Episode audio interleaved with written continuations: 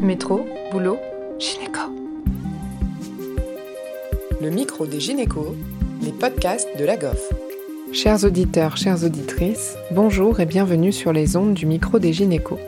Aujourd'hui, nous recevons le professeur Subtil, gynécologue obstétricien et chef du pôle Femmes-Mères Nouveau-Nés de l'hôpital Jeanne de Flandre à Lille.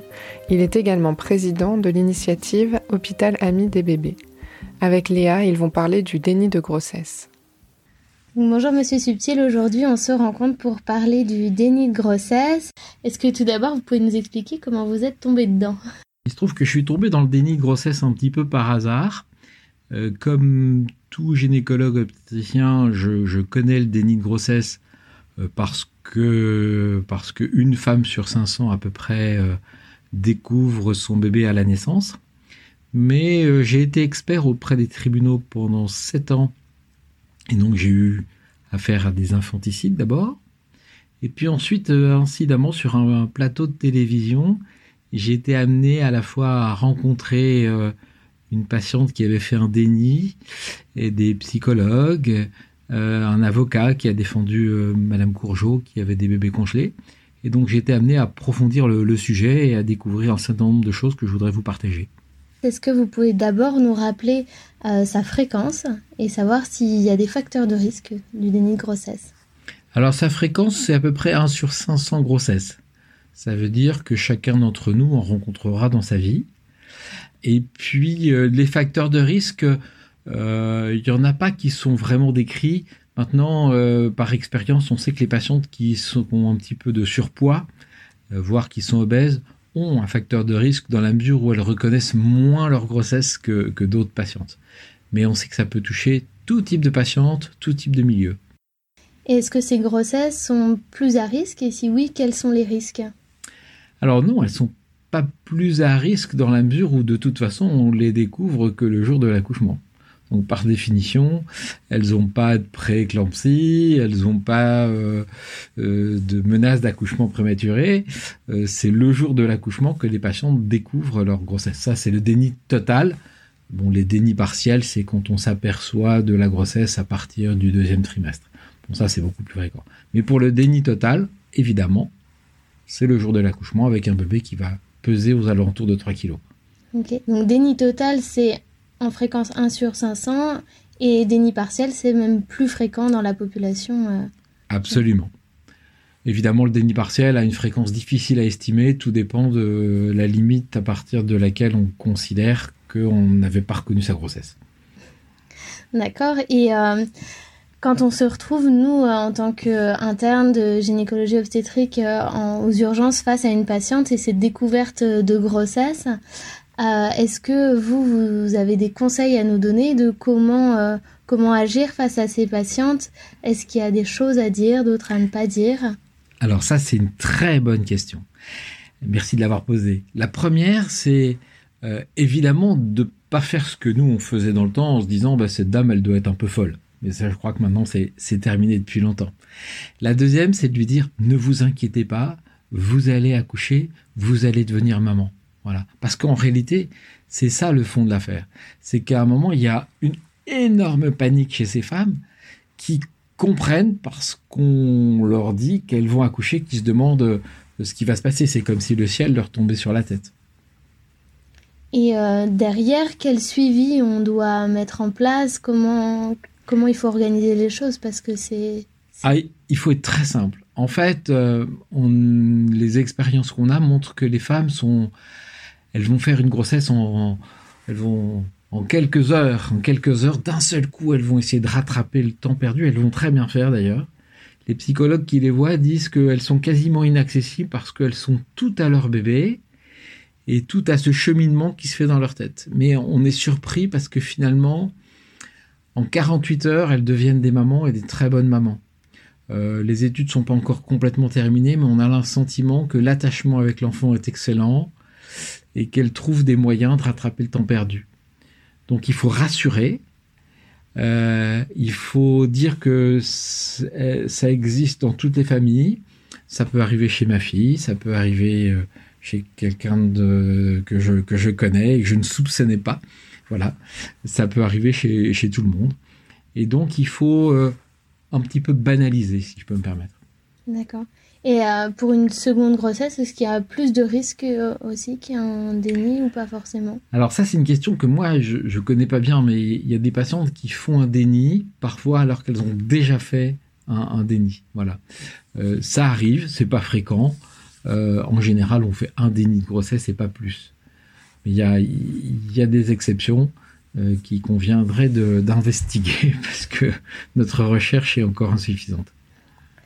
Est-ce qu'il y a des, pistes d'amélioration? Je sais que vous avez essayé de, mettre en place un groupe de, travail et, surtout un groupe de parole pour ces patientes.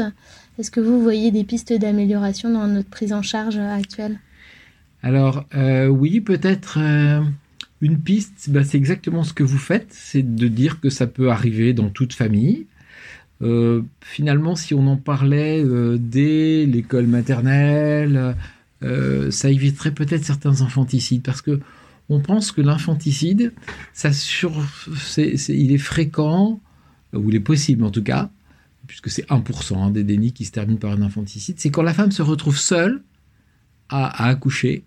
Et là, il y a un risque parce que euh, il y a personne qui la rassure, qui lui dit tu es en train d'accoucher, tu es en train de devenir maman, euh, je veux téléphoner à ton conjoint, euh, ne t'inquiète pas. Et, elles sont dans une espèce de, brouillard, de tunnel, euh, dans lequel elles peuvent commettre l'irréparable sans forcément se rappeler de ce qu'elles ont fait. Elles ont supprimé la cause d'une immense panique. Et d'ailleurs, souvent, elles ne se rappellent pas exactement ce qui s'est passé.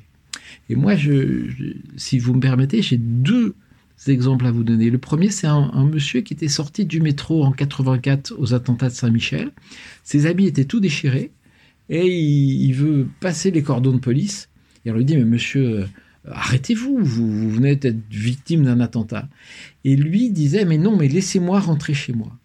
Il n'avait pas compris qu'il venait d'être victime d'un attentat parce qu'il n'y avait pas de place dans sa tête pour un attentat. Alors c'est pareil dans le déni de grossesse. Quand il n'y a pas de place pour une grossesse, la grossesse ne peut pas exister. Donc, une femme se retrouve à avoir quelque chose qui sort d'entre ses jambes, et ça peut pas être une grossesse parce qu'il n'y avait pas de place pour une grossesse. Et, et elle peut commettre l'irréparable. Le deuxième exemple que je veux donner pour s'imaginer un peu, c'est quand il nous arrive un accident. Quand il nous arrive un accident grave, on se rappelle des dernières images, et ensuite on se revoit dans la camionnette avec euh, les gendarmes. Voilà. Mais entre-temps, on ne sait plus ce qui s'est passé. On dit, mais où étais-tu toi? Qu'as-tu fait toi? Et moi, je me rappelle vaguement, j'étais là, j'étais là, et après, je me suis retrouvé dans la camionnette des gendarmes. Ben, c'est un peu la même chose pour le déni. Il y a 20 minutes, une demi-heure qui se passe qu'on ne peut pas raconter, pas parce qu'on ne veut pas le raconter, mais parce qu'on s'en souvient plus. Parce qu'il y a une espèce de sidération il y a une espèce de, euh, dire, soit de trou noir, soit je dirais moi de trou au contraire euh, hyper brillant. Et, euh, et c'est pendant ce temps qu'il y a un risque de, de, de, supprimer la vie du bébé. Ce qui en général ne, ne se passe pas lorsqu'il y a une personne qui est à côté.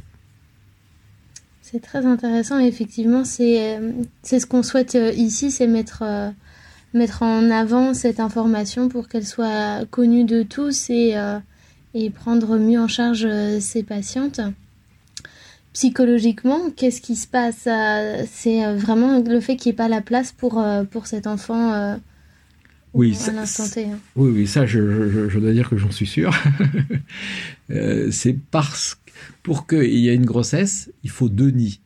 Le, comme le nid d'oiseau. Il faut un nid dans le ventre, ça c'est l'utérus, il faut un nid dans la tête.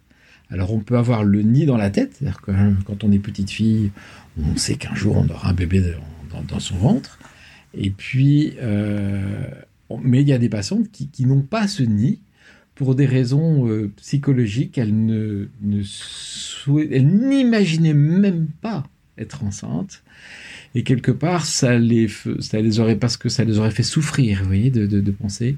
Euh, et donc, quand on n'est pas prêt, eh bien, une grossesse, pourtant ça paraît banal une grossesse, hein, eh ben, elle est tellement inimaginable qu'elle est inimaginée.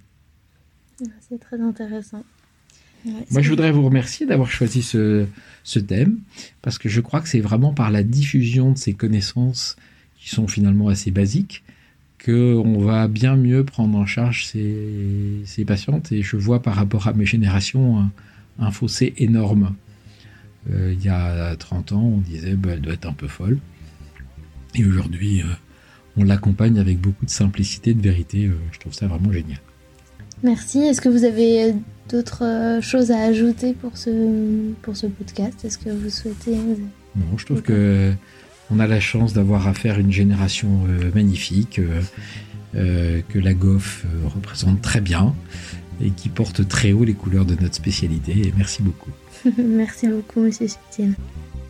Merci à tous de nous avoir écoutés aujourd'hui.